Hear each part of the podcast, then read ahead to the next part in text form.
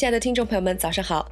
今天是二零二一年二月十二日，星期五，农历新年大年初一。欢迎收听今天的每日读报。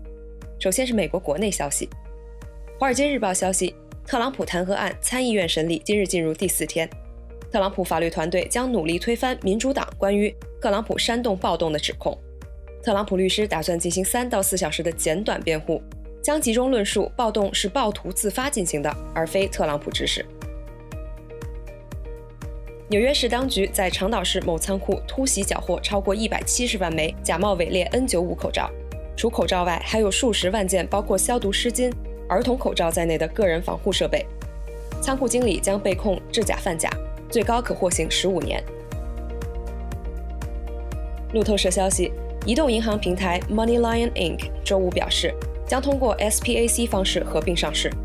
该交易将得到 BlackRock 贝莱德私人投资的2.5亿美元支持。预计合并后，MoneyLion 将获得5.26亿美元现金收益。合并后股权估值为29亿美元。CNBC 消息，各家投资公司根据近期市场表现调整股票分析结果。Williams-Sonoma 下调至 Perform，Airbnb 下调至 Peer Perform，皇家加勒比从持有下调至卖出。挪威航空从买入下调为持有，Fisker 改为增持，Lordstown Motors 改为减持，Alphabet 目标股价上调至两千四百一十五美元，迪士尼目标股价上调至二百二十三美元。从疫情爆发至今，Spirit 航空公司将第一次重启新飞行员及空乘人员员工培训，预计到今年初夏，Spirit 将恢复等同二零一九年的运力。接下来是来自中国的最新消息。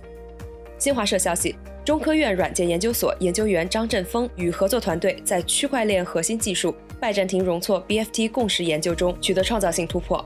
研究团队提出了 Double BFT 算法，解决了异步共识算法设计的理论难题，在性能上大幅提升，并全面超越了当前业界采用的 Honey Badger BFT 算法。人力资源和社会保障部二月十一日发布新职业信息，对包括电子竞技员、老年人能力评估师。家用电子产品维修工等在内的十三个新职业制定了国家职业技能新标准。环球时报报道，国家统计局十一日公布了三十一省份二零二一年一月 CPI 居民消费价格指数，数据显示，十九个省份一月 CPI 同比负增长，海南再度成为跌幅最大的省份，降幅达百分之二；九个省份 CPI 同比上涨，西藏以百分之零点七涨幅居首位。澎湃新闻消息，国家邮政局邮政业安全中心数据显示，除夕和初一两日，全国快递处理超过1.3亿件，同比增长223%。